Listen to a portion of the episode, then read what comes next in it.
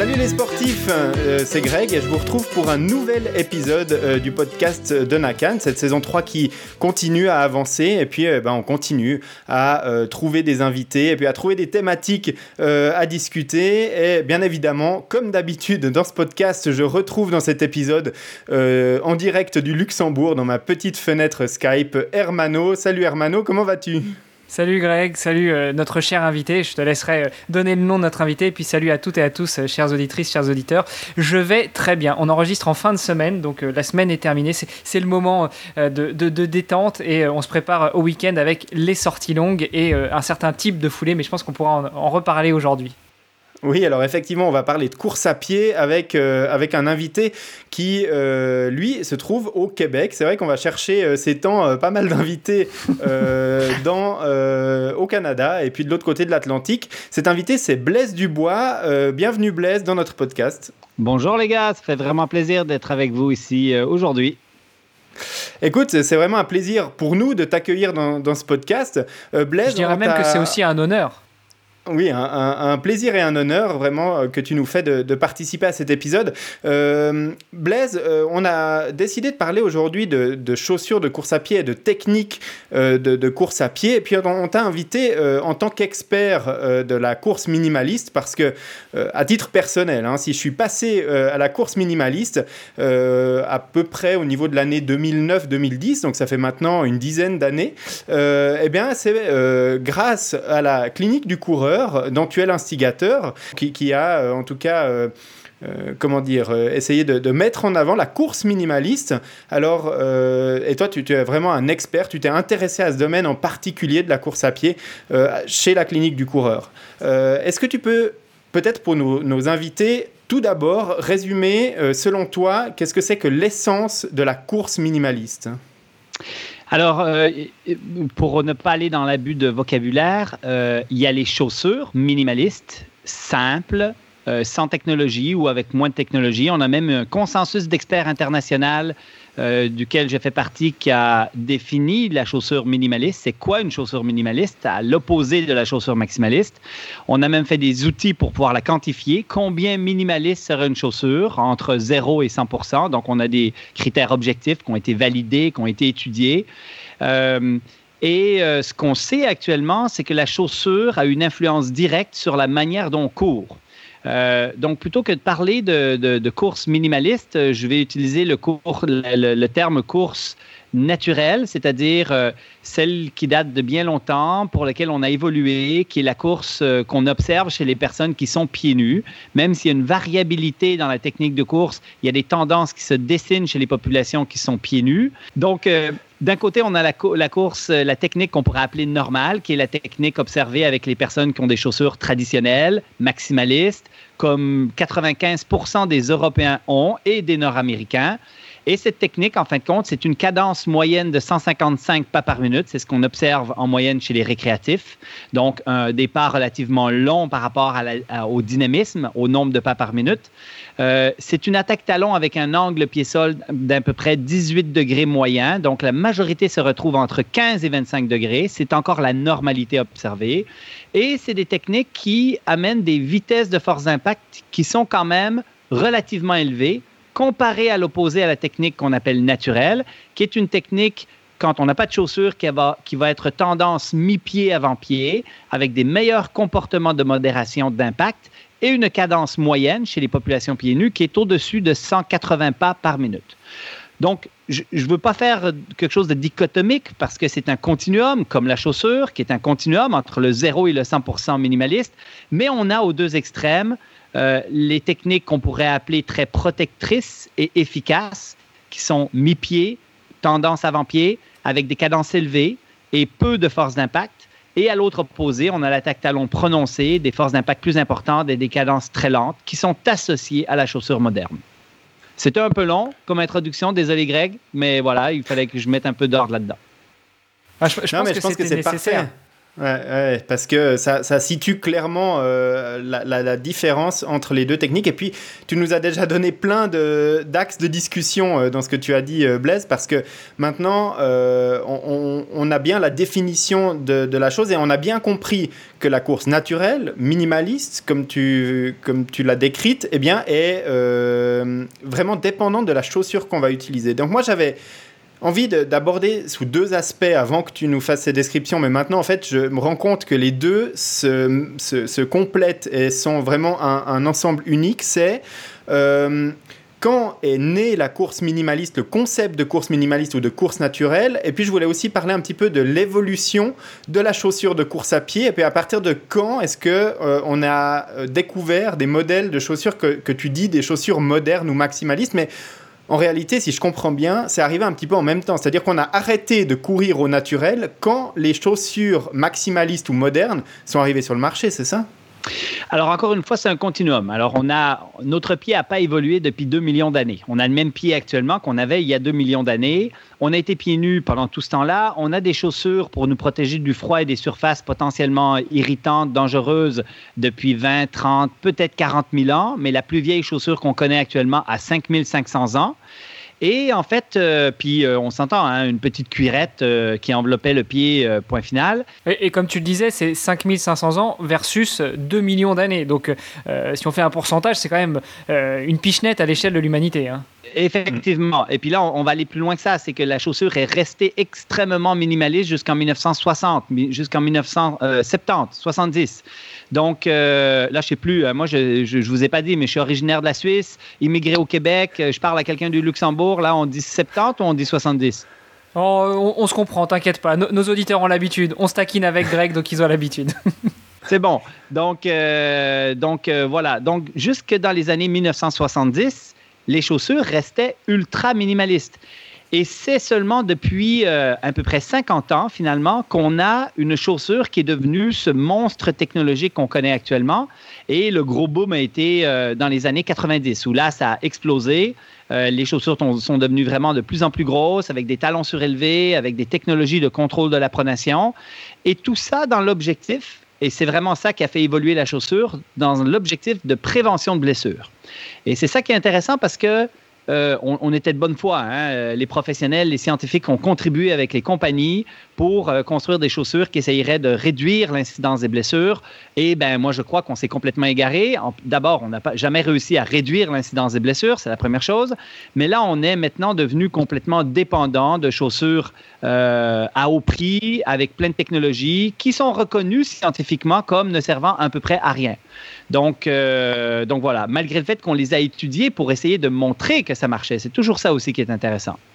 Donc, euh, je vous dirais que depuis 40, euh, 50 ans, en fin de compte, on est avec, on, a des chaussures très technologiques, très absorbantes, des drops. On se, peut se questionner pourquoi il y a un drop dans les chaussures, le fameux talon surélevé par rapport à l'avant-pied. En course à pied, c'est quoi l'avantage de ce drop? On n'en a aucune espèce d'idée, hein. aucune espèce d'idée. Au niveau biomécanique, au niveau euh, prévention des blessures, au niveau performance, nous n'avons aucune idée scientifique actuellement à quoi sert le drop. Et on est monté jusqu'à des drops de 16 moyens pour redescendre il y a quelques années à des drops de 10-12. Maintenant, on est autour de ça. Et euh, à travers tout ça, ben, euh, dans, le, dans, le contre du balancier, il y a un livre qui est sorti en Amérique du Nord qui s'appelle Born to Run.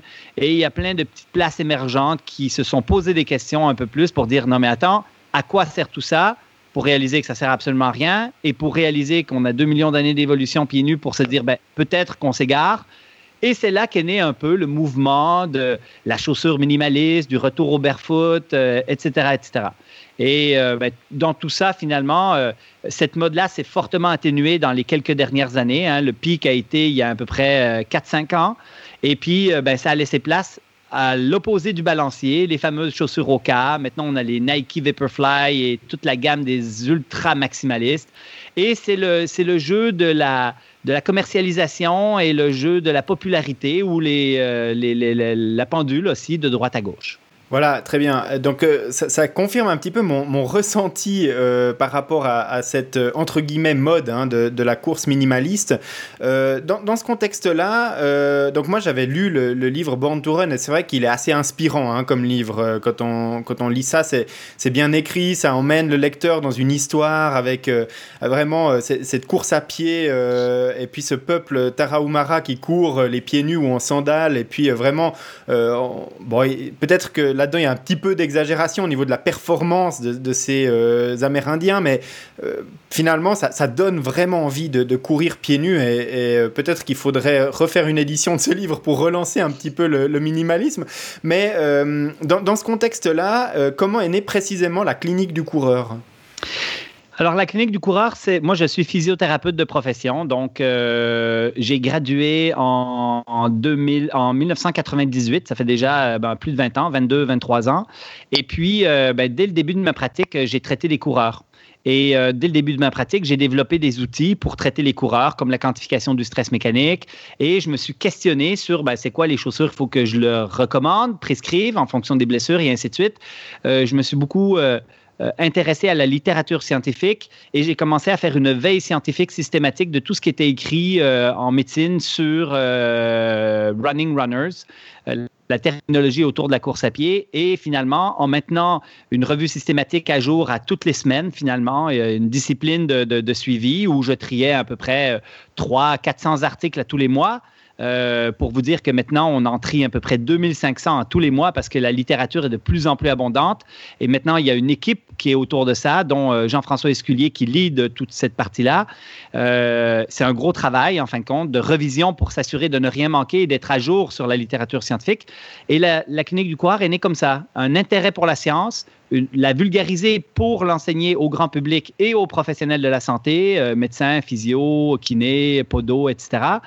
Et à travers tout ça, en fin de compte, ben, la clinique du coureur euh, s'est développée au Québec, puis après ça, a voyagé un peu, et puis maintenant, ben, on est 63 à enseigner, à travailler à travers le monde. On enseigne dans 15 pays et on, a, on enseigne en six langues. Donc, on est devenu comme la référence internationale sur ces questions fondamentales scientifiques au niveau de la prévention des blessures.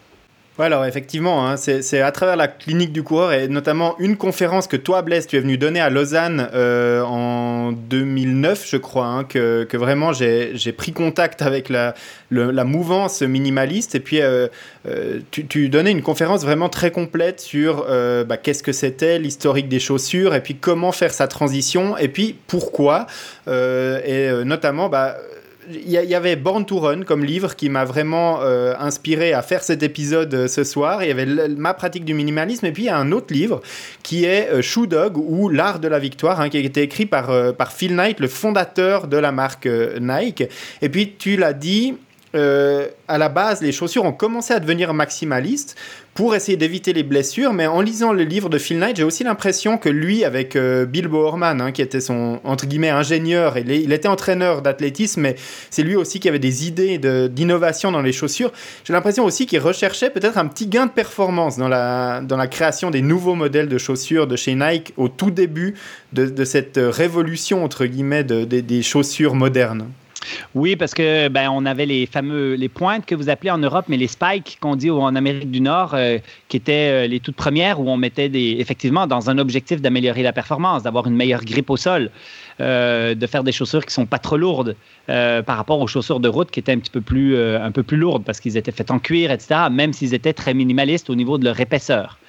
Euh, donc oui, il y avait probablement un peu, tu sais, quand on regarde l'évolution de la chaussure, elle a grandement été influencée par ce désir de réduire l'incidence des blessures et on va dire un peu par rapport à la performance. Parce que jusqu'à la Nike Vaporfly 4% euh, qui a bouleversé le marché de la chaussure de performance, jusqu'à ce jour-là, les chaussures de performance étaient ultra simples et avaient un objectif, être le plus léger possible.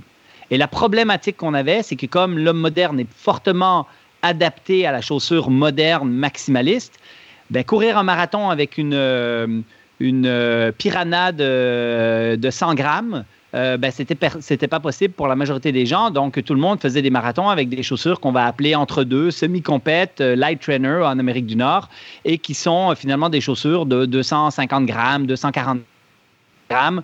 Euh, voilà. Donc, on a, c'était le compromis qu'on avait pendant des années. Tous les, records sur marathon se battaient avec des chaussures à peu près de ce poids-là et à peu près d'une épaisseur moyenne parce qu'on n'arrivait pas à courir les marathons avec les chaussures super légères parce que trop minimalistes. Ce qui est quand même euh, étonnant parce que euh, tu parlais des spikes ou euh, des, pointes, comme on dit effectivement en Europe.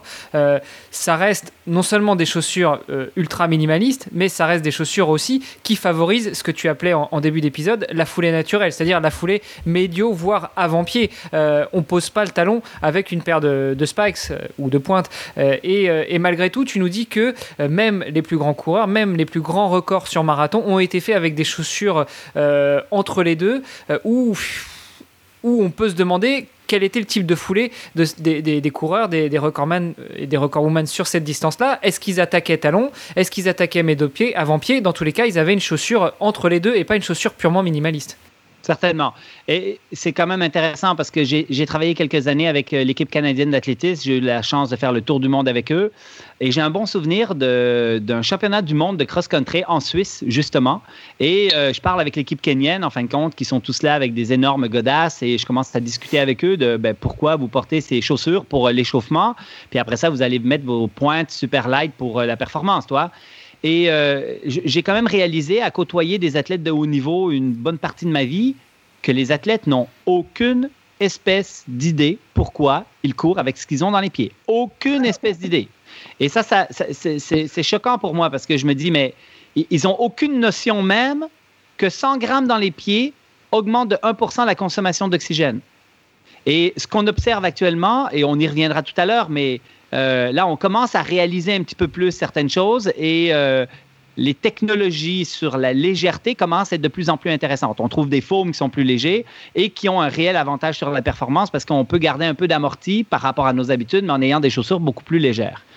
Donc euh, voilà, mais c'est impressionnant toujours de voir comment même les athlètes les plus reconnus au monde ont aucune espèce d'idée. En fait, ils courent et ils sont sponsorisés, et on leur file des chaussures et ben, ils courent avec les chaussures qu'on leur donne. Point. Et comme tout le monde fait pareil, ben, il n'y a pas trop de désavantages de un ou l'autre.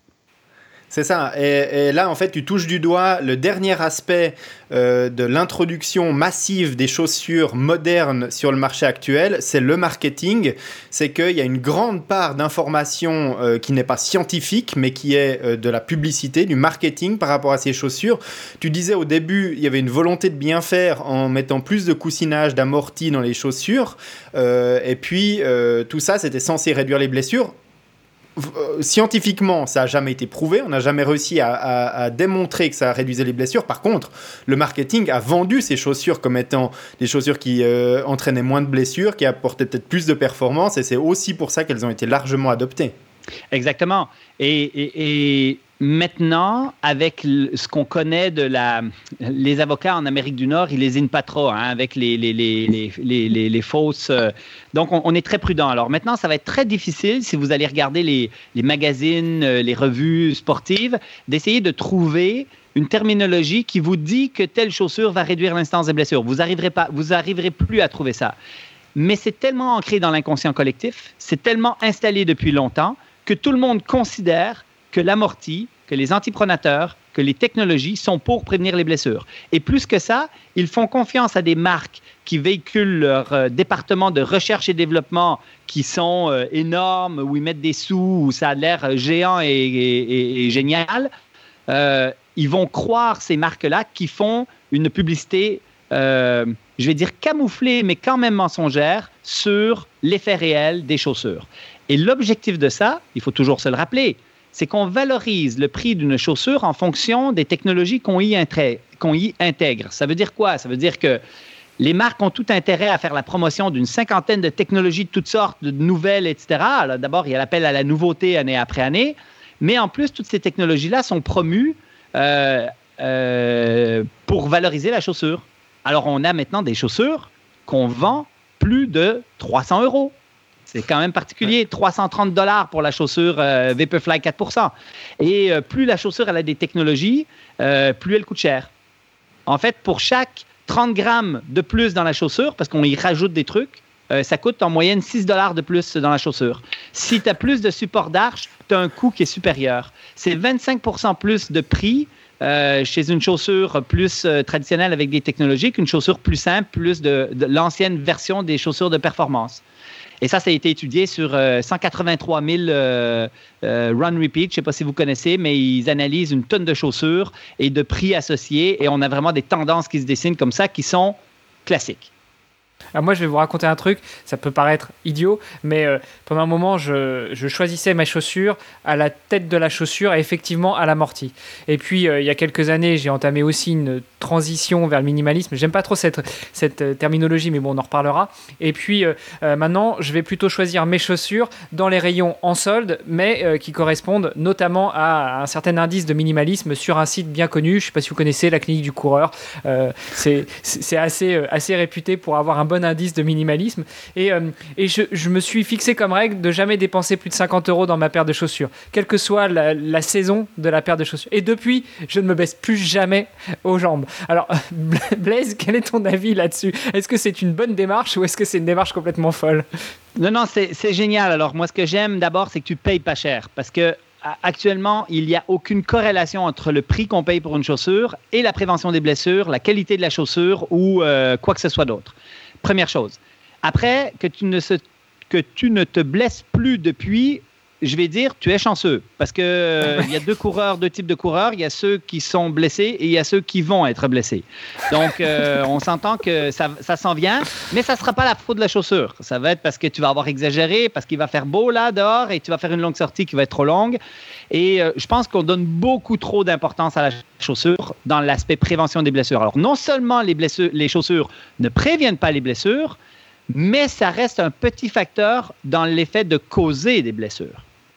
Oui, bien sûr. Non, effectivement, c'était euh, c'était ironique euh, cette remarque, mais je pense qu'avec la chaussure va aussi, tu l'as rappelé, le type de foulée, le type d'entraînement, euh, la charge que tu vas que tu que tu vas donner à ta, enfin la charge d'entraînement que tu vas faire subir à ton corps. J'en parlais encore il y a pas longtemps avec un autre ami qui s'appelle Bertrand Soulier, qui nous disait que lui, il s'est blessé en fait quand il a premier quand il a préparé son premier marathon. Certes, il avait entamé une transition vers le minimalisme, mais mais il a surtout augmenté la charge d'entraînement parce que c'était un coureur qui faisait des 10 km et il s'est décidé pour faire un marathon et on passe pas de, 10 euh, à chaque sortie à des sorties de 10, 15, 20, 25, 30 comme ça du jour au lendemain. Certainement. Alors, tu sais, si on, récapitule un peu la cause des blessures, là, pour vraiment mettre les, les bases, 80% de la cause des blessures sont relatifs à des changements au niveau de l'entraînement. Mm-hmm. Il nous reste un petit 20 qu'on adore. Hein, ce 20%-là, on l'adore. C'est les chaussures, c'est la technique. Ah, le 80-20, euh, on l'aime ah, bien. Ouais, ouais, donc, euh, ce 20%-là, on focus beaucoup dessus. Entre autres, comme physiothérapeute, moi, euh, mes collègues, on adore cette, cette partie-là, biomécanique et chaussures. Et dans cette partie-là, il faut être conscient que la cause principale de l'altération de la biomécanique naturelle, c'est la chaussure moderne. Il faut être conscient de ça. C'est-à-dire que la, la chaussure en tant que telle, on ne sait pas dans quelle mesure elle est problématique par rapport aux blessures, mais clairement, elle modifie la foulée du patron de course. Clairement, elle ralentit la cadence, elle augmente l'attaque talon, elle augmente les vitesses de force d'impact au sol. Et c'est systématique. Quand tu regardes les populations, c'est la, très grande majorité des individus. En fait, ce que tu es en train de nous dire, c'est que Kipchoge, avec son rapport, avec son record de sub 2 heures, euh, avec, euh, avec les, les chaussures Nike, s'il avait couru pieds nus, peut-être qu'il aurait pu courir encore plus vite? Alors non, moi ce que je dis, c'est que d'abord, la, chaussure Nike n'a rien à voir là-dedans. Son sub-tout est beaucoup moins impressionnant pour moi que son record du monde homologué et que son moins de deux heures, c'est de la triche. On en reparle tout à l'heure. ouais, effectivement, on va arriver euh, dans quelques instants dans la partie euh, euh, performance de, ces chaussures. Moi, je voulais juste apporter, on en a parlé en saison 2, hein, quand on avait abordé le minimalisme dans un épisode qui avait duré plus d'une heure. Et on, l'avait dit, on, remarque immédiatement l'impact qu'a la chaussure sur la foulée quand on passe d'une chaussure moderne avec un rembourrage, avec un amorti on se met à courir pieds nus dans l'herbe, on fait 200 mètres et on se rend compte que l'attaque talon, c'est plus possible. et, voilà, il n'y a, pas plus facile à démontrer que la chaussure a euh, un effet altérant sur la technique de course naturelle. Oui, alors on, appelle ça. Euh, alors là, tu vas parler de courir sur l'herbe, mais idéalement, tu les fais courir sur une surface très ferme, du bitume, de l'asphalte. C'est ça qui est l'idéal parce que là, d'abord, tu peux bien voir où tu mets les pieds parce que dans l'herbe, c'est jamais ce qui se cache. Euh, mais d'un point de vue biomécanique, en fin de compte, si jamais tu cours sur euh, une herbe très confortable, à la limite du sable sur le bord de la plage, il est possible que ça ne change pas totalement ta biomécanique. Parce que ce qui amène un changement de biomécanique, c'est les désirs inconscients de ton corps de modérer les forces d'impact. Et si tu attaques du talon sans chaussure sur le bitume, la force d'impact appliquée sur ton corps, en lien la contre-réaction du sol si tu arrives au niveau du talon et que tu n'as pas amorti ta chute, la chute de ton corps sur ton pas, euh, ben c'est ça qui est problématique. Donc le corps, lui, va développer inconsciemment des comportements de modération d'impact plus efficaces. On fait des pas plus petits, on en fait plus dans la minute pour la même vitesse, on augmente la cadence. Euh, à travers tout ça, on va réduire l'attaque talon. Alors, il y en a qui vont réduire l'attaque talon de façon euh, moyenne, modérée ou plus important, et il y en a qui vont complètement euh, switcher sur l'avant-pied, qui vont euh, se mettre à courir sur l'avant-pied. Euh, ce qu'on ne parle jamais, mais qui existe aussi, c'est qu'on va poser le pied plus près du centre de gravité, on va plier le genou un petit peu plus, on va amortir un peu plus en, en, musculaire, c'est-à-dire qu'il va avoir des précontractions du mollet avant l'atterrissage quand on est pieds nus versus sans chaussures. Il y a toute une mécanique une biomécanique qui s'installe. Le corps humain, ce qui est, ce qui est vraiment impressionnant, c'est que quelqu'un qui n'apprend pas à courir, tu, lui donnes dans toute sa carrière aucun conseil de course, mais il fait juste courir.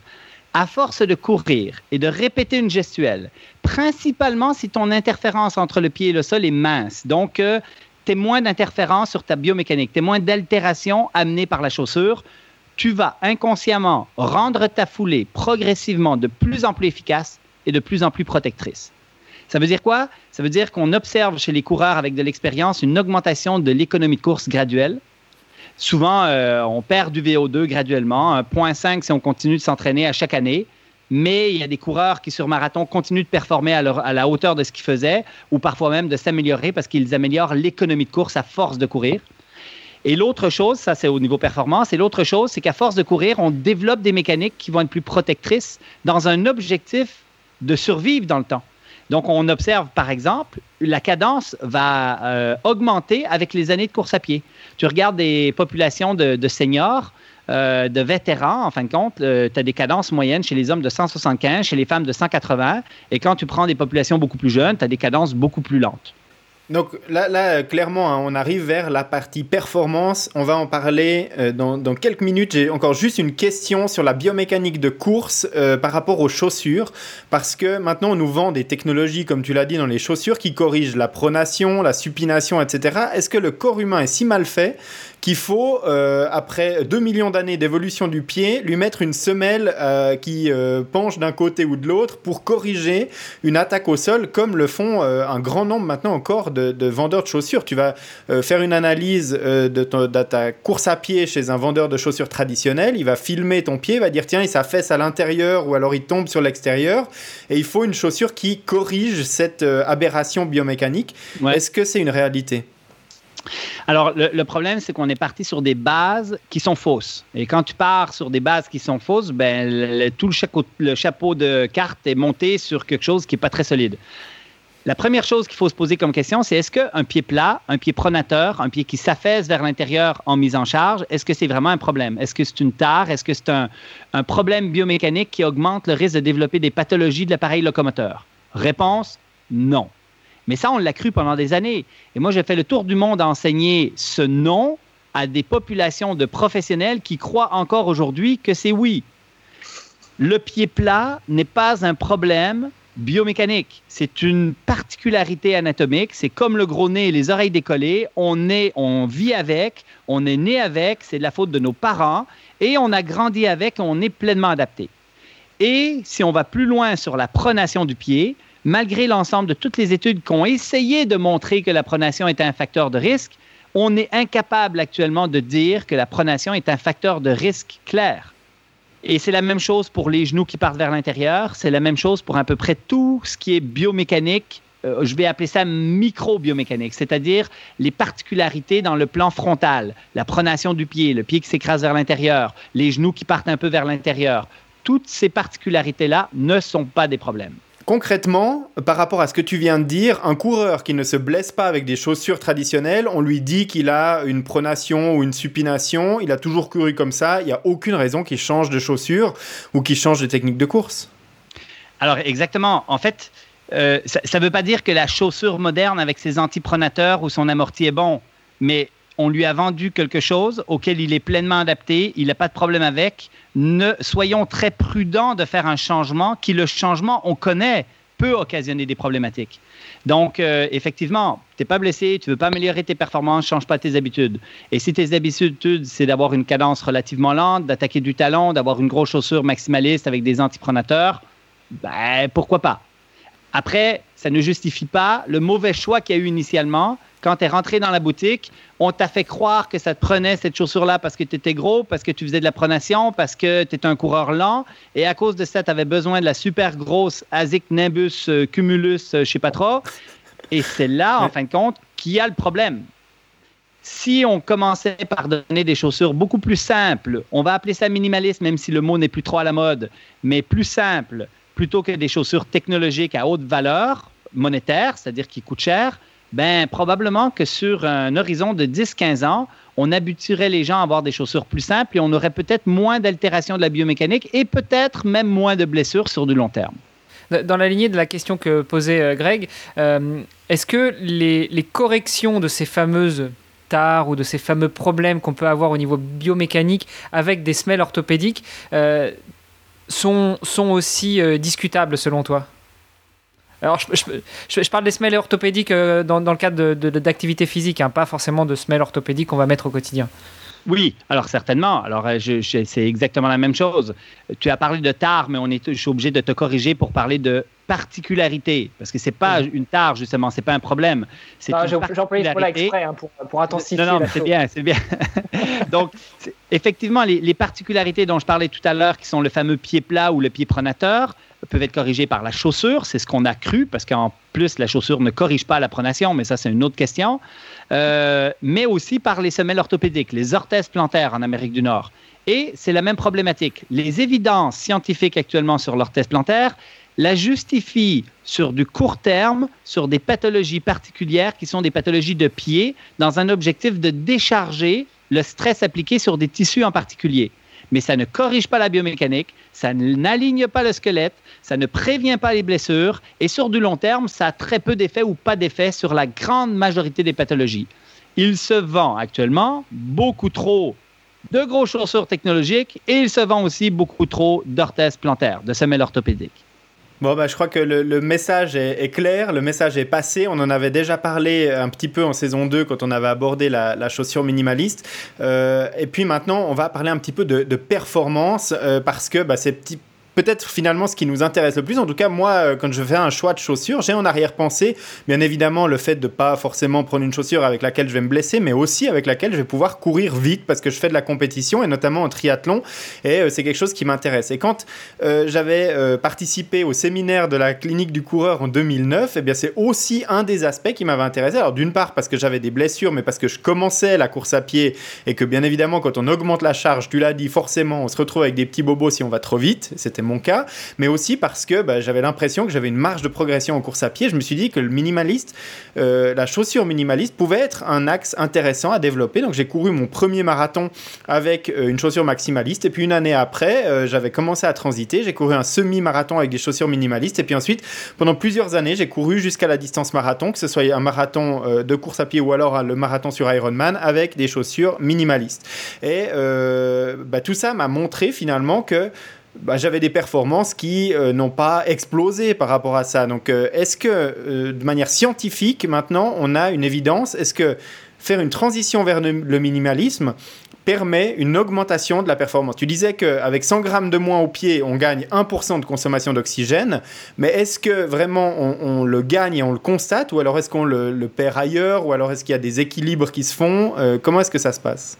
La science est malheureusement pas assez claire et précise pour que je puisse te répondre oui, si tu migres vers le minimalisme, tu vas améliorer systématiquement tes performances de façon très notable dans les futures années en lien avec l'amélioration de ta foulée ou l'amélioration de ta technique de course.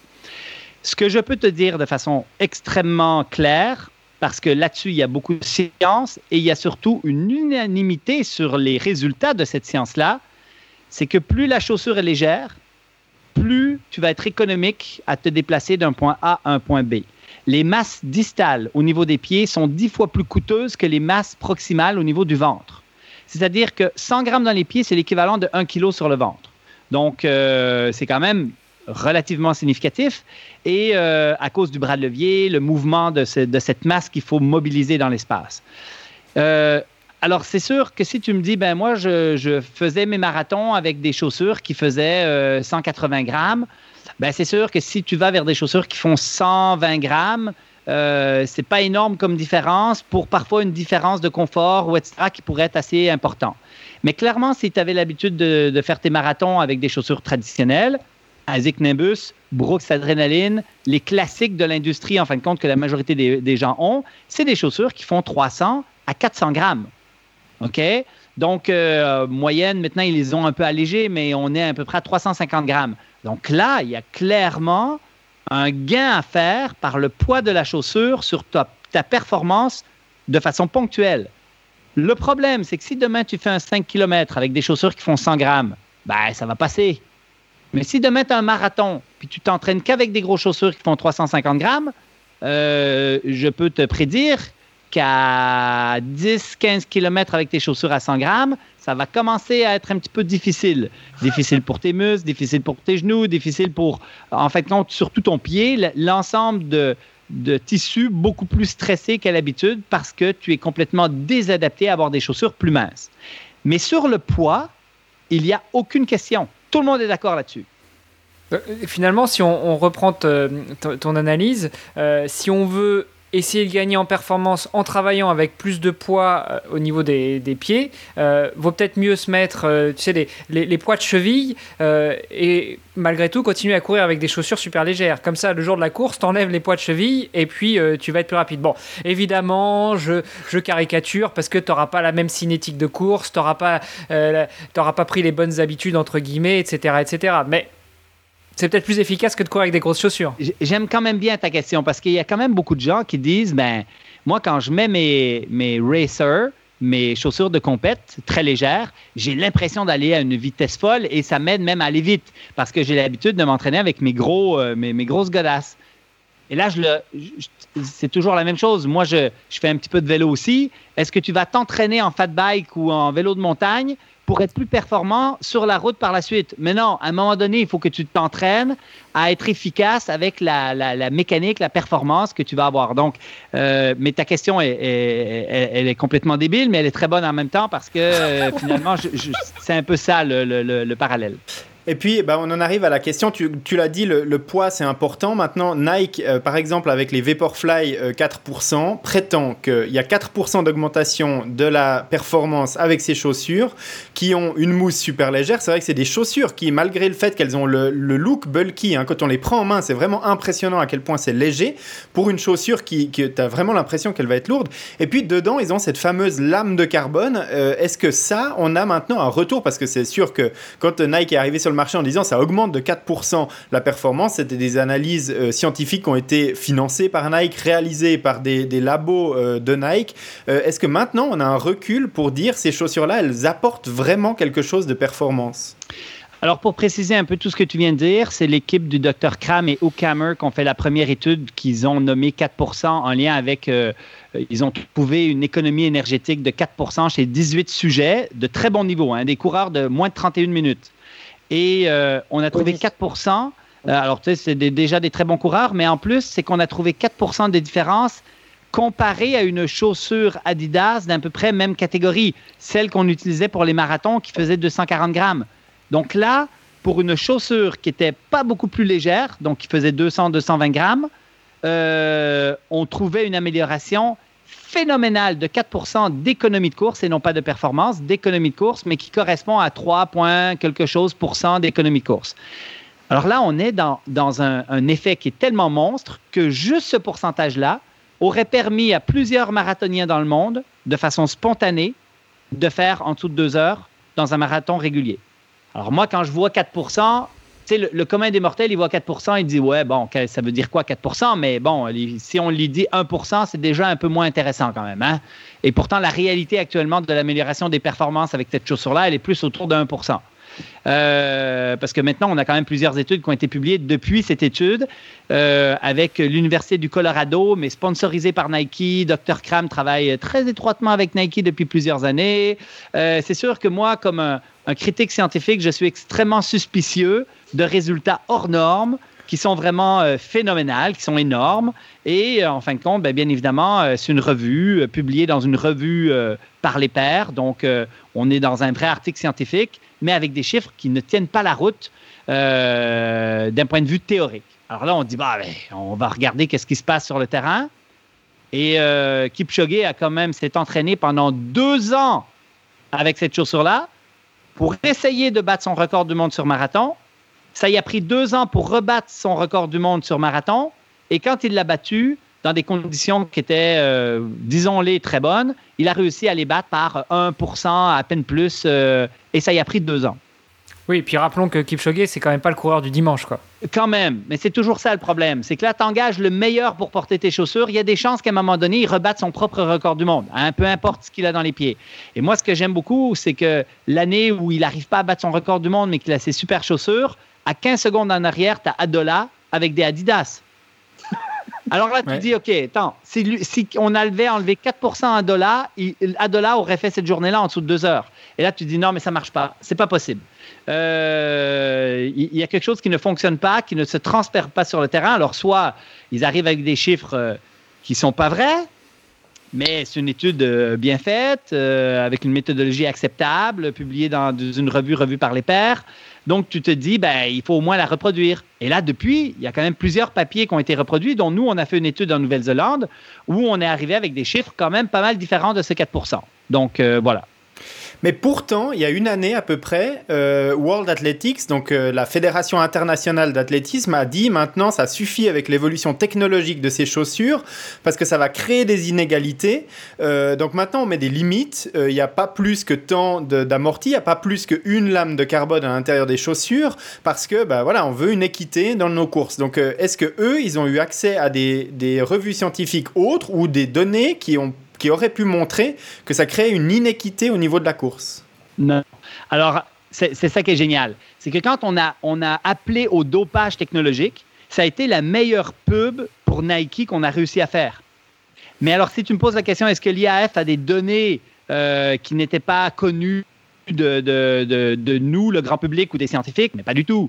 Et maintenant, euh, quand il y a des données euh, valables, alors là, maintenant, on a des, sur grande échelle, on a des, des, mesures, en fin de compte, l'amélioration des chronos sur marathon, on a euh, plein de choses.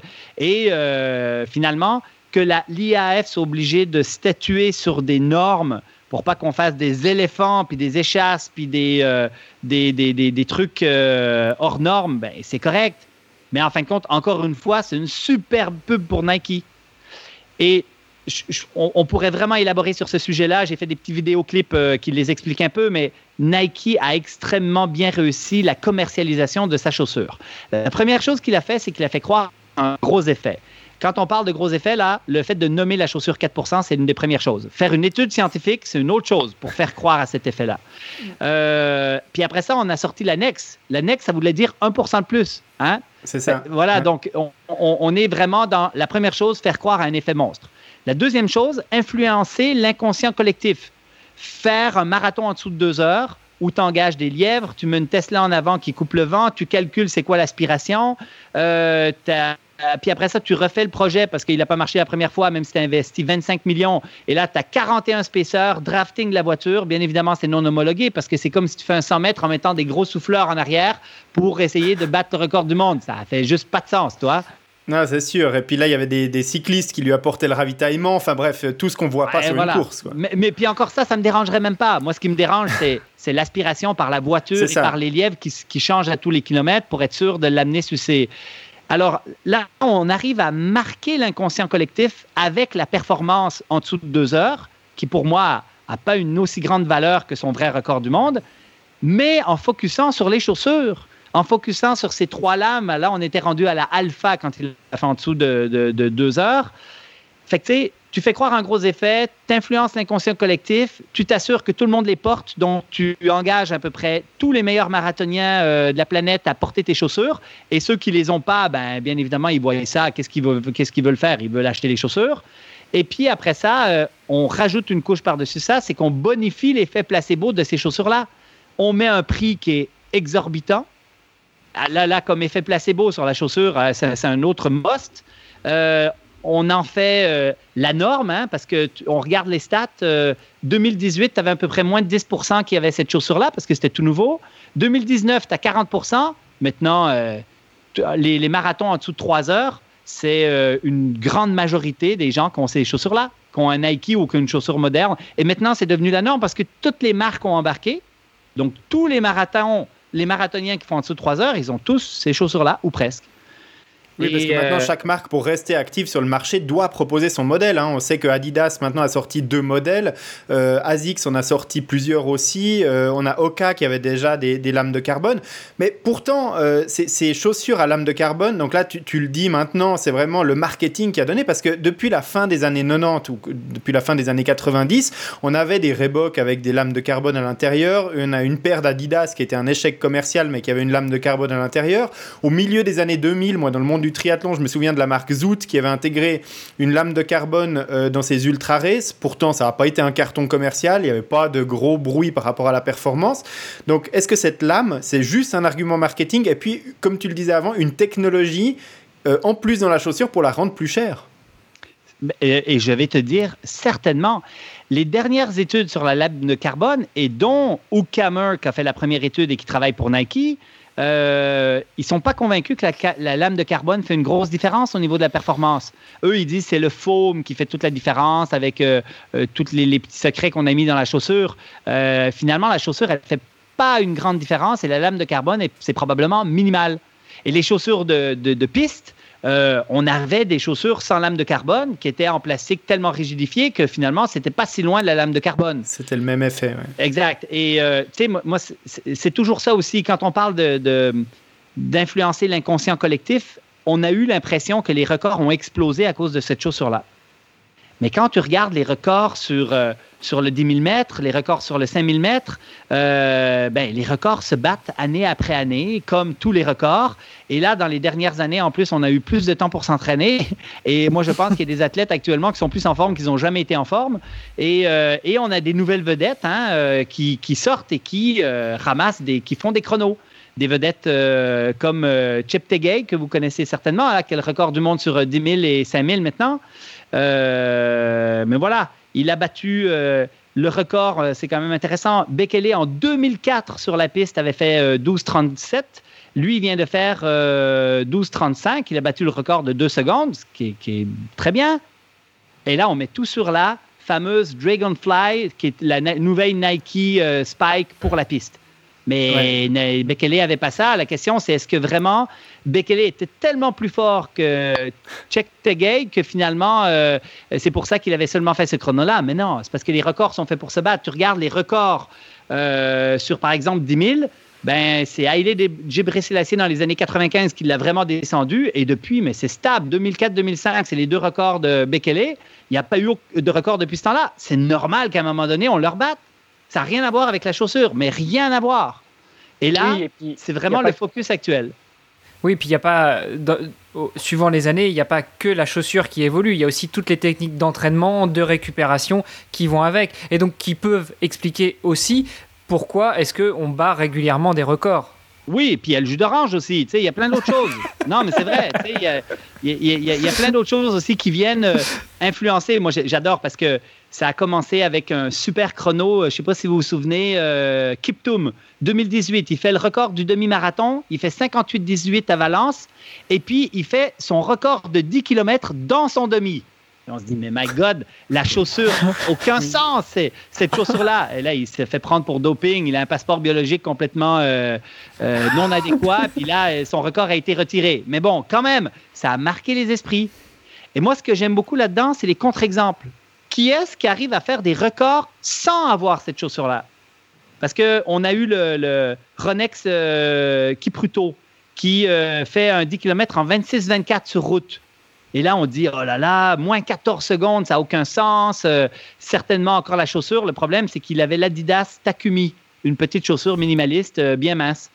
Et, et, voilà, puis son record tient encore. Ça a été fait le 12 janvier de 2020. Et ben, il va, il va, ce record-là va se faire battre prochainement par euh, Cheptegei, parce que Cheptegei, il est vraiment trop fort actuellement. Il a, il a les records sur cross aussi, c'est-à-dire que lui, il, est champion du monde de cross, où là, la chaussure, on s'entend, elle a pas mal moins d'influence.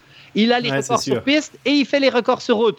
C'est l'homme de l'heure en demi-fond actuellement. En, fond, ben, clairement, il va battre le record de l'autre. Et il va le battre avec quoi? Avec les grosses chaussures Nike parce que c'est ce qu'on lui a dit de porter parce qu'il est sponsorisé par la marque Nike et qu'on fait la promotion de ces chaussures-là. Euh, moi, je voulais revenir sur un truc, euh, excuse-moi Greg, je te coupe, mais je voulais revenir sur un truc que tu disais tout à l'heure par rapport aux 4%. Tu nous disais euh, très clairement que c'était pas 4% d'amélioration de la performance, mais que c'était 4% de l'économie de course. En tout cas, c'est ce que démontrait cette étude.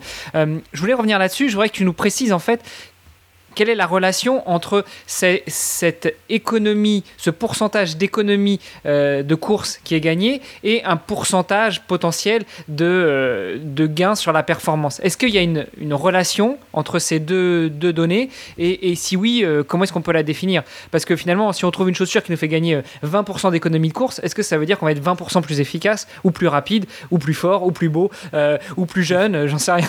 Ouais, je comprends ta question. Alors, une bonne étude là-dessus, c'est en 2016, c'est Cammer encore, où ils ont fait une corrélation directe entre l'économie de course et la performance. Donc, euh, pour un athlète donné, si tu arrives à le rendre plus économique, tu améliores ses performances. Il y a, il y a une corrélation quand même directe. La seule chose, c'est que ce n'est pas le même pourcentage. Donc, l'équivalent de 4 d'économie de course améliore la performance d'à peu près 3 Allons-y grossièrement, c'est à peu près ça. Mais oui, pour le même individu, on voit une, corrélation directe. Donc oui, si j'arrive à te mettre une chaussure dans les pieds qui, qui amène une économie de course euh, notable, je crois que je vais améliorer tes performances. Mais quand il trouve 4% d'amélioration de l'économie de course dans la première étude, mais qu'on voit une amélioration des performances de, qui n'existe pas ou qui est, qui qui est, individuelle ou euh, par Kipchoge qui est seulement euh, tardive, euh, ben là, tu peux te dire, ben, c'est probablement le 4% qui n'est pas bon. C'est pas parce que lui, il le transfère pas en amélioration de performance, c'est parce que 4% c'est surévalué. Après, c'est sûr qu'en marathon, c'est un peu plus compliqué parce qu'il faut que tu sois, euh, faut que tu tombes bien la journée J. il faut que tu aies des bonnes conditions, il n'y ait pas de vent, que tu aies des lièvres à un bon moment. Euh, bon, voilà, il ne fait, pas trop chaud. c'est tous ces critères-là qui viennent influencer un peu. Mais tout de même, il y a une corrélation normalement directe entre économie de course, performance pour un même individu et pour un même style de course, tu veux dire, parce que euh, la même chaussure qui va, qui, euh, générer le même type de course euh, va te générer une économie de course peut-être parce qu'elle est plus légère, ou peut-être parce qu'elle fend mieux l'air, ou peut-être parce que... Mais qu'en tout cas, ça ne va pas modifier ta biomécanique de course on va noter une économie de, un gain de performance. Si par contre on passe du tout au tout, euh, je schématise, j'exagère, mais si on passe d'une maximaliste à une minimaliste, évidemment que, tu, que une économie de, euh, de performance, enfin une économie de course va te faire euh, gagner en, performance. Je sais pas si c'est très clair ce que je veux dire. Mais il y a deux points qui t'amènent. La première, c'est le poids a un lien direct. On l'a dit, c'est clair, il n'y a y a aucun scientifique qui dit le contraire. Euh, il y a unanimité sur la question. Après ça, l'autre question, c'est dans quelle mesure une chaussure moins interférente, plus minimaliste, pourrait t'amener dans une technique de course plus efficace, plus économique par changement de la biomécanique? Tu attaques moins fort du talon, tu as moins de phase de freinage, tu as moins de force d'impact, euh, tu as une cadence qui augmente. Est-ce que ces paramètres-là pourraient t'amener à mieux performer? Et c'est là où je disais tout à l'heure, ben là, on ne peut pas se prononcer de façon extrêmement claire. Il y a un flou qui persiste, même s'il y a des tendances qui se dessinent. Si tu attaques, tu as moins de phases de freinage, de force horizontale, et qu'on observe beaucoup chez les attaqueurs talons qui ont des grandes cadences, qui overstride, qui viennent porter le pied loin en avant du centre de gravité, si ces personnes-là réduisent ces phases de freinage, on suppose qu'ils vont améliorer leur performance. Mais ce n'est pas de la science très, très solide, mais il y a une tendance quand même dans ce sens-là. Mais c'est parfait d'arriver là parce que moi je voulais te dire, euh, Blaise, ça fait. Bon, malheureusement, euh, j'ai pas pu le démontrer parce que je devais courir un Ironman euh, l'été passé.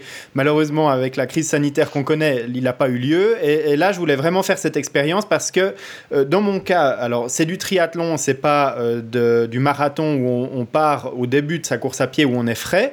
Mais par contre, personnellement, et des entraînements que j'ai fait au cours des trois dernières années, mon, dernier Ironman remonte maintenant à un peu plus de 4 ans, donc j'ai eu le temps de préparer le suivant. Et personnellement, je pense que les, les ces chaussures-là, qui sont...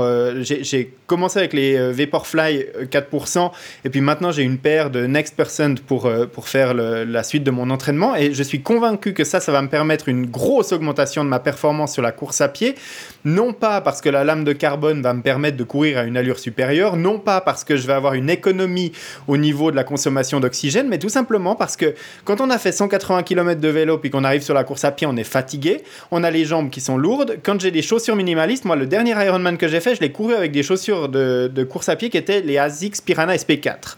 Et euh, ces chaussures-là, elles sont extrêmement fines et déjà courir un marathon, je l'avais fait avant à sec, c'est challenge avec ces chaussures-là parce que euh, vraiment il y, a, une grosse euh, sollicitation des muscles de, du mollet et puis, et puis de la jambe en général.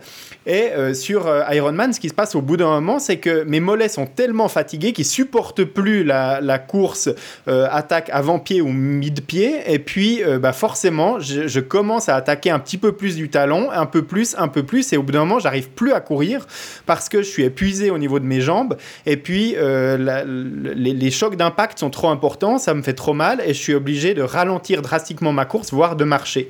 Et moi, ma performance, mon gain de performance avec ces nouvelles chaussures, euh, il va pas se faire parce que la lame de carbone va me permettre de gagner 3 secondes au kilomètre, mais tout simplement parce qu'ils vont me permettre de continuer à courir à une allure raisonnable sur 42 km alors que j'aurais été épuisé après 30 km si j'avais eu des chaussures minimalistes. Et je pense que on a parlé jusqu'à maintenant de, de coureurs d'élite, de coureurs qui n'ont aucun problème à courir 42 km à bloc, quelle que soit la chaussure qu'on leur met au pied. Mais si on prend des coureurs populaires, tu as parlé de coureurs de, de 3 heures, etc. sur marathon, mais si on prend des coureurs qui me ressemblent un peu à moi, donc qui sont aux alentours de 3h20 sur un marathon, euh, je pense que là, le gain, il est plus important parce que c'est des coureurs qui vont pouvoir maintenir leur allure plus longtemps avec ce type de chaussures, même si tous les jours, je m'entraîne avec des minimalistes pour avoir la, foulée la plus efficace, pour avoir la dynamique de course, l'économie de course la plus efficace. Mais je fais mes sorties longues de temps en temps avec des chaussures un peu plus grandes, euh, avec un peu plus d'amorti, de, de, cushioning. Et puis, euh, ça je suis convaincu, et je vais essayer dès que je pourrai refaire un, Ironman, eh bien, de gagner du temps sur le marathon grâce à cet effet-là. Alors, je peux te challenger un peu là? Alors, vas-y, aucun problème. Est-ce que je vais chercher un gong pour, euh, pour faire les, les, les rounds? Euh, alors, je te challenge. Est-ce que tu penses que si tu faisais ton marathon avec, par exemple, des ASIC Nimbus, donc ont un degré d'amorti qui est, admettons, un peu similaire, ou des, des OK, je sais pas trop quoi, mais, une, mais qui pèse 300-350 grammes, est-ce que tu penses que ta performance serait aussi élevée? Alors non, parce que tu l'as dit, et j'adhère tout à fait au fait que des chaussures lourdes, c'est une perte en consommation d'oxygène trop importante. Exact. Donc, le point clé ici, et c'est vraiment la force de la chaussure Nike Vaporfly et la Next et l'ensemble des nouvelles gammes de chaussures qui sont sorties sur le marché, c'est qu'ils ont réussi à faire une chaussure qui est protectrice au niveau de l'amorti à l'équivalent des chaussures traditionnelles que la majorité des gens portent pendant l'entraînement, leur longue sortie et ainsi de suite, mais avec une légèreté. Euh, la Next, euh, on descend à 180 grammes. Donc là, ça commence à être vraiment intéressant. Vraiment intéressant. Euh, et, c'est ça le, gros avantage de cette chaussure-là. En fait, euh, je pense aussi que pour les marathoniens, et là, euh, dans les contre-exemples, hein, on a des, les contre-exemples sur 5-10 km où les gars qui aient cette chaussure-là ou qui aient une chaussure plus minimaliste, ça change, je pense, à peu près rien du tout. mais quand on arrive vers le marathon, il y a cette fameuse question de la fatigue musculaire, cette question de la préservation musculaire en lien avec les micro-déchirures amenées par le, traumatisme et la vitesse, et surtout chez les personnes non adaptées à des chaussures plus minimalistes. Alors là, toi, je, vois que tu as, intégré la chaussure minimaliste, mais 95% des coureurs qui font du marathon n'ont pas intégré de chaussures minimalistes. Donc, eux, courir avec une chaussure légère, c'est à peu près impossible. Et la chaussure Nike et les autres gammes similaires, c'est des chaussures super light, qui sont maximalistes. Même rigidité, voire plus que les chaussures traditionnelles. Même épaisseur, même drop. Euh, il n'y a pas de technologie de stabilité euh, tant que ça, et ça, c'est une des problématiques parce que parfois, ça peut être un peu instable. Euh, on voit quand même des personnes qui se blessent avec ça en lien avec cette instabilité secondaire à cause de la mollesse, mais ça reste une chaussure maximaliste, mais avec la caractéristique minimaliste du poids. Et c'est parce que c'est le seul critère qui compte vraiment, ben, ça devient une chaussure intéressante pour le coureur qui veut faire un marathon, qui veut faire une longue distance, qui sait qu'il casse après un certain temps, qui n'a pas toute la préparation nécessairement pour le faire et qui finalement, cette chaussure-là, il arrive à courir avec une chaussure légère qui mime sa chaussure d'entraînement. Donc objectivement, tu le dis, ça peut amener un, marathonien euh, amateur qui court en 3h30 à améliorer ses performances par rapport à une chaussure soit plus lourde, tu l'as dit, qui va lui consommer plus d'oxygène, donc pour lequel il va perdre en performance, donc il va gagner avec une chaussure plus légère, ça, c'est évident. Et puis aussi, s'il mettait une chaussure du même poids que euh, la, Vaporfly, mais qui est vraiment minimaliste, il va avoir une fatigue musculaire très importante euh, au cours de sa course. Et puis à la fin, il va euh, s'effondrer au niveau musculaire. Et puis la, la, Vaporfly va lui permettre d'aller jusqu'à la fin de la course en, en économisant ses muscles, entre guillemets. Et donc, à ce niveau-là, il peut gagner en performance quand même. Alors, ça peut être une explication, en fin de compte, de l'amélioration de la performance sur marathon pour un certain nombre de personnes. Parce que quand on regarde, en fin de compte, l'amélioration des performances sur marathon, en fin de compte, on est autour de 1 à 1,5% quand on évalue des populations qui ont porté ces chaussures-là. La problématique qu'on a avec ça, en fin de compte, c'est que euh, la problématique, c'est que ça, c'est si on fait un rapport de poids, hein, parce que si tu pars d'une chaussure lourde à celle-là, ben là, tu peux avoir une amélioration qui est très considérable pas à cause de, juste à cause du poids. L'autre chose qu'il faut considérer, on n'en a pas parlé du tout, hein, mais il y a des études qui montrent que quand tu changes de chaussure, même si c'est pour exactement la même chaussure, tu as 50% de chances de faire un PB sur, euh, ta, sur ta course euh, chez le récréatif. Alors PB, juste, juste pour préciser, euh, s'il y a des gens qui ne sont, pas, qui sont pas au fait de ces, de ces terminologies, PB comme personal best, donc un, meilleur, un, un record personnel. Record personnel. Exact. Fait que j'élaborais un peu sur l'étude du New York Times que vous avez peut-être déjà vu sur la, collection de, données Strava, qui est quand même intéressante parce qu'ils ont collecté 500 euh, 000 temps de marathon, Strava général. Euh, puis bien évidemment, il n'y a pas que des athlètes, hein, il y a toutes sortes de monde euh, sur ces, choses-là, des athlètes et des mm-hmm. moins athlètes. et là, ils, observaient en fin de compte qu'il y avait 4 à 5 d'économie de course, euh, d'amélioration de, performance en fin de compte versus les autres chaussures de la Nike. c'est là que j'allais arriver, c'est que chez les amateurs, c'est peut-être plus important cette amélioration que chez les élites qui courent déjà quasiment au maximum de ce qu'on peut faire. Oui, mais c'est surtout important parce qu'on leur offre une chaussure légère. Ça, c'est la première chose. Parce que ce qui est très intéressant, c'est que la probabilité de faire un record personnel lors d'un changement de chaussure, OK, euh, il est de 50% hum, d'une amélioration de 1,5% de ton chrono. Tu as une chance sur deux d'améliorer de 1,5 si tu achètes une ASIC Cumulus. C'est l'effet placebo de la chaussure neuve? Clairement. Clairement. Et si jamais tu achètes une Nike Streak, tu vas avoir une amélioration de 3,2% dans 64% des cas. Et si jamais tu achètes la Next, une amélioration de 4,8 dans 73 des cas. Ça veut dire quoi? Plus les règles de tout ça, c'est pas, c'est pas, c'est assez simple. Il faut que tu changes. Plus tu achètes cher. Euh, voilà, il faut que tu changes. Il faut que tu payes cher. Il faut que tu achètes par contre une chaussure qui, plus elle est légère, plus tu vas t'améliorer. Ça, c'est assez clair. Et puis en plus, il faut que tu y crois. Alors si en plus, toi, tu t'achètes la chaussure qui vaut 330 dollars, qui est la, la Vaporfly 4%, euh, la Next, et puis que tu la mets dans les pieds et que tu as des sensations qui disent ah, ben, c'est super, euh, tu es vraiment parti déjà pour améliorer ton chrono d'emblée. Tu as une nouvelle chaussure, tu y crois, tout le monde qui l'a bat ses records, et en plus, tu as une chaussure qui est plus légère que toutes celles que tu as eues avant. Et ça, c'est significatif. Puis de toute façon, tu es plus léger parce que tu as lâché 330 billets, donc de toute façon, tu es plus léger. voilà. Donc, si je reprends l'exemple de Greg, moi, ce qui m'intéresse dans Greg, c'est que lui, il a déjà fait des marathons en, piranha, donc des chaussures très light, très minces, mais aussi de 100 grammes, donc très légères. Alors, la question, c'est est-ce qu'un peu d'amorti, pour toi, ça peut te permettre d'être moins cassé à la fin de ton marathon? Possiblement, peut-être. Est-ce que tu n'es pas encore assez pleinement adapté à ta chaussure minimaliste pour pouvoir optimiser ta performance dans la chaussure minimaliste? Peut-être aussi. Parce que c'est toujours ça la question. C'est que L'avantage de, la nouvelle gamme des chaussures amortissantes, c'est qu'elles te permettent de faire quelque chose auquel tu n'es pas adapté parce que tes autres chaussures ressemblent à cette chaussure-là. Ouais, alors ça c'est sûr. Moi, je me suis posé la question vraiment sur Ironman parce que l'Ironman c'est très particulier. On arrive, on est déjà très fatigué par le cyclisme au début du, marathon, et quand là on commence à courir avec des chaussures minimalistes, eh bien euh, voilà, la, foulée, elle n'est pas celle qu'on aurait au départ d'un marathon jusqu'au 35e kilomètre du marathon, parce qu'on est déjà cassé par le vélo, parce qu'on a le dos qui fait mal, parce qu'on n'arrive pas exactement à l'économie de course qu'on aurait si on partait tout frais, et euh, à ce moment-là, emmener des chaussures minimalistes, c'est déjà compliqué. Après 25 km, moi j'ai vraiment euh, les, les, mollets qui s'effondrent. Je commence à avoir une, euh, une attaque talon qui commence à faire mal euh, dans les genoux et dans le dos. Et bah là, je suis obligé de ralentir la cadence parce que mes pieds, mes, mes jambes n'arrivent plus à me porter à, ce niveau-là. Donc là, je parle vraiment de l'Ironman.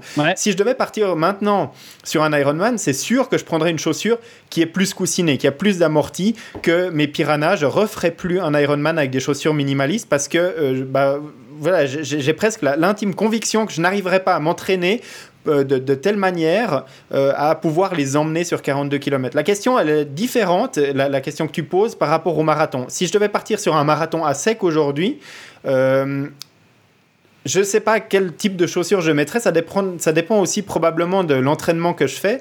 Euh, des, euh, Piranha SP3 ou équivalent, euh, pourquoi pas, mais il faudrait vraiment que j'ai pu m'entraîner spécifiquement en course à pied sur des sorties très longues et que je me sente très bien avec ces chaussures.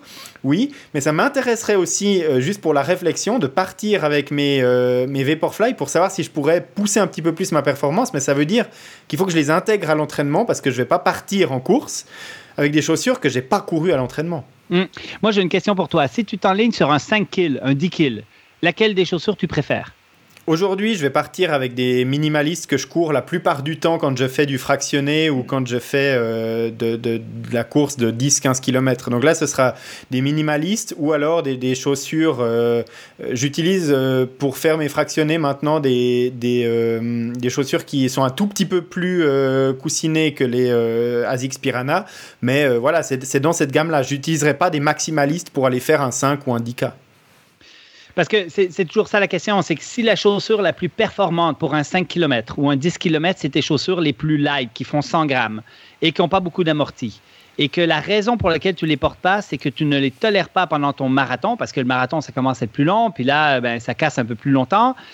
Euh, on n'est que dans une problématique d'adaptation. Alors la question c'est est-ce que j'ai le temps de m'adapter, est-ce que j'ai le temps de m'entraîner pour ça, est-ce que donc tout, ça revient, mais ça n'empêche que euh, la chaussure la plus performante actuellement, on n'est pas capable de dire que c'est la fameuse grosse chaussure à lame euh, de Nike, la Nex, euh, sur un 5 ou sur un 10. C'est ça le point, c'est que si elle amenait vraiment une économie de course très importante, de façon généralisée, parce que je, vais vous donner les conclusions un peu sur tout ça dans un instant, parce que finalement, cette chaussure-là peut avoir une place intéressante, comme tu le disais, mais il y a beaucoup de, surfaits.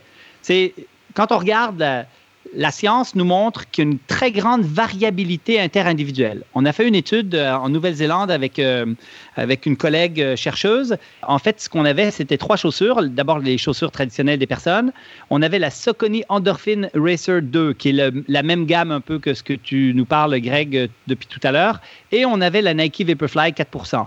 Alors, on les a tous peinturés en noir pour pas que les sujets les voient, parce qu'il y a toujours un effet placebo qui est existant, mais il semble qu'ils n'étaient pas encore trop au courant de, ces chaussures-là. Donc, euh, on a eu. Euh, euh, notre étude était quand même pas trop biaisée par l'effet placebo. Et ce qu'on a constaté, en fin de compte, c'est qu'au niveau de l'économie de course, la Nike Vaporfly était l'équivalente de la Saucony Endorphin. Au niveau statistique, c'était à peu près pareil. par contre, ils, performaient quand même un peu plus en Nike, mais ils avaient plus d'inconfort en Saucony. Il faut savoir qu'eux avaient l'habitude d'avoir des chaussures traditionnelles à peu près de 300 grammes. Donc, euh, probablement que la Nike, encore une fois, était plus proche de leurs habitudes et qu'à cause de ça, ben, ils, étaient plus confortables et ils performaient plus.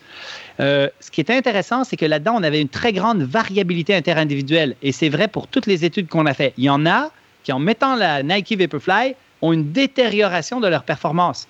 Il y en a un dans notre groupe plus 3 de moins 3 d'économie de course. Donc, il se détériorait de 3 Donc, tu veux pas être celui du 3 si tu portes cette chaussure-là. Donc, dans un monde idéal, les gens devraient se tester avec différentes chaussures et voir si euh, la chaussure est vraiment plus économique ou pas. Et il y avait seulement 29% des gens qui étaient et plus rapides et plus économiques avec la Nike Vaporfly. Ça veut dire quoi? Ça veut dire que ce n'est pas nécessairement tout le monde qui répond favorablement à ces chaussures-là. Même si la tendance, la moyenne de tout le groupe, nous amenait vers quelque chose de positif. Parce que dans le groupe, il y en a qui s'amélioraient de façon très importante avec cette chaussure-là. Donc, il semble y avoir une individualisation qui est, qui est essentielle. L'autre chose aussi, c'est que moi, vous savez, un peu le combat, il n'est pas sur le minimalisme ou le maximaliste, il est sur on nous a bourré de, de, conneries pendant euh, plusieurs années avec les technologies, avec plein de trucs, et on continue de le faire et on mord à l'hameçon euh, bien comme il faut. C'est clair pour moi que les Nike Vaporfly 4% ne réduisent pas votre économie de course de 4% ni la performance de 3% chez la majorité des gens pour une chaussure de poids équivalent. Donc, euh, des mesures beaucoup trop importantes. L'avantage de cette chaussure, c'est d'abord son poids le 180 grammes avec la Nex actuellement. Puis si on regarde l'avantage moyen, c'est à peu près 1% chez les marathoniens d'amélioration de la performance quand on regarde ça de façon large sur le terrain, pas en laboratoire. Euh, l'autre chose qui est, intriguant, mais on attend un peu plus d'études là-dessus, c'est que peut-être que les attaqueurs talons répondraient mieux que les attaqueurs avant-pied. Il y a des hypothèses qui sont formulées là-dessus. Donc, encore une fois, une individualisation en fonction de la technique de course. Euh, L'autre chose aussi, c'est que si on est pleinement adapté à des grosses chaussures pour l'entraînement, c'est là que ça a un réel intérêt, comme on l'a mentionné tout à l'heure, parce qu'il y a moins de différence dans la transition, on va être plus facilement, on va pouvoir plus s'adapter. Mais c'est donc vrai non pas pour performer plus, c'est pour tenir le coup plus longtemps. Donc plus vrai sur marathon que sur 10 km. Et euh, si par contre on est vraiment pleinement adapté au minimalisme, il est peu probable que cette chaussure-là vous aide à améliorer vos performances. L'idéal, vous allez dans un lab, vous testez différents types de chaussures avec l'embout d'oxygène, vous savez laquelle est vraiment plus économique, et puis euh, bingo, voilà. Donc ça, c'est vraiment, euh, vraiment euh, idéal comme, comme conclusion parce que voilà, on, a vraiment les tenants et aboutissants d'une étude scientifique qui a été faite par rapport à ces chaussures et c'est intéressant parce que ce que tu dis finalement, c'est ce qu'on répète épisode après épisode par, par rapport aux, chaussures forcément, mais par rapport à tout l'entraînement, c'est euh, testez euh, différentes possibilités et combinaisons et choisissez ce qui vous convient à vous et pas euh, ce qui convient aux voisins. C'est aussi bien vrai pour les plans d'entraînement dont on parlait dans, des épisodes, c'est vrai pour le, choix de sa discipline ou de sa compétition et c'est vrai aussi pour les chaussures. Donc voilà, c'est finalement toujours un petit peu la même chose. C'est faites des tests et puis, et puis choisissez ce qui vous convient. Ouais, et c'est vrai aussi pour l'alimentation et, surtout, pour compléter, euh, ne changez pas d'habitude le jour de course. Hein. si vous voulez changer la méthode de course, si vous changez la méthode d'alimentation, si vous voulez changer, euh, je sais pas, la méthode de récupération, ok, faites-le, mais adaptez-vous au fur et à mesure de vos entraînements. C'est aussi à ça que sert l'entraînement et pas euh, une semaine avant une compétition ou même le jour de compétition. C'est complètement. Mais ça, c'est un risque avec une chaussure qu'on paye 300 euh, euros ou plus. C'est peut-être qu'on veut l'économiser, l'utiliser que pour ces compétitions parce qu'elle coûte très cher et qu'elle se détruit très vite. Tu l'as dit, hein, la mousse est extrêmement légère, performante, mais par contre, elle se dégrade très très vite et on peut se dire, voilà, avec ça, je vais pouvoir courir 3-4 compétitions dans l'année avec vraiment le potentiel maximal de, la chaussure, mais je l'utilise que sur la course. Si on s'entraîne avec d'autres chaussures et qu'on porte ça sur la course, on a un risque de se blesser et euh, de, moins bien performer. J'ajouterais à tout ça, en fin de compte, qu'on manque encore un petit peu de recul par rapport euh, aux blessures euh, et à la dépendance créée sur ces chaussures-là. C'est-à-dire que euh, au niveau des blessures, on a quelqu'un, par exemple, comme euh, euh Sabekele, par exemple, qui euh, dit Ouais, moi, je peux pas trop les porter parce que je suis vulnérable un peu plus aux blessures. Et il sent que finalement, la chaussure lui convient pas. Euh, mais moi, je pense qu'avec euh, la grosseur de la chaussure, la mollesse de la chaussure, en fin de compte, il y a certains individus qui vont euh, avoir quelques problèmes particuliers. Et moi, j'en vois cliniquement, étant physiothérapeute, qui, qui me contactent, qui m'écrivent pour dire Ouais, depuis que je, je porte ces chaussures-là, j'ai beaucoup plus de problématiques du tibial postérieur, etc. etc. Donc, c'est quelque chose sur lequel on manque un peu de recul, mais qui existe. Donc, il va falloir même y aller graduellement dans la transition quand même vers ces chaussures-là, qui sont un peu plus molles. Euh, Et après ça, il y a toujours la question de dépendance, euh, quoique c'est peut-être pas un gros problème parce qu'on est déjà dépendant des grosses chaussures, la majorité des gens. Et là, on resterait dans de la grosse chaussure, euh, mais clairement, on ne se sévrera pas de notre dépendance. Euh, euh, ce que je vois, moi, c'est des athlètes qui avaient l'habitude de courir avec des chaussures plus minimalistes, qui vont tout d'un coup commencer à courir davantage avec cette chaussure-là et qui ne sont, mais qui sont totalement incapables maintenant de revenir à des chaussures plus minimalistes s'ils font un 5 ou s'ils font un 10 ou parce que ben, ils, la tolèrent tout simplement plus. Voilà.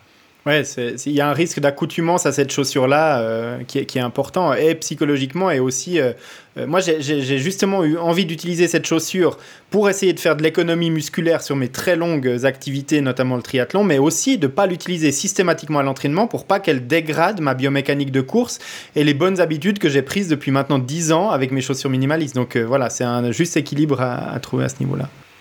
Bon, ben, euh, je pense que ça fait une, une, jolie conclusion. Hermano, il essayait de faire aussi une conclusion, mais il avait le micro coupé, c'était un petit peu plus compliqué. Exactement. Euh. Non, je, voudrais juste rajouter une petite chose, et j'ai pas la prétention de dire que ce serait une conclusion, mais euh, je disais tout à l'heure que j'aimais pas trop le terme opérer une transition vers le minimalisme. Parce que finalement, quand on regarde, et je suis papa de quatre enfants, le dernier a 8 mois, donc je vois comment il, il fait quand il commence à marcher, et finalement, naturellement, et tu l'as dit, ça s'appelle la foulée naturelle, on marche ou on court plutôt médio, voire avant-pied. Et, euh, et c'est pas, on ne talonne pas quand on marche et encore moins quand on court, quand on apprend ces gestes, quand on apprend à marcher, quand on apprend à courir. Donc pourquoi est-ce que euh, après 10, 15, 20, 25, 30 ans, 40 ans d'accoutumance à des chaussures maximalistes ou à des chaussures avec plus d'amorti, on va opérer une transition? Non, finalement, on va peut-être plutôt opérer un retour aux sources. Qu'est-ce que vous en pensez?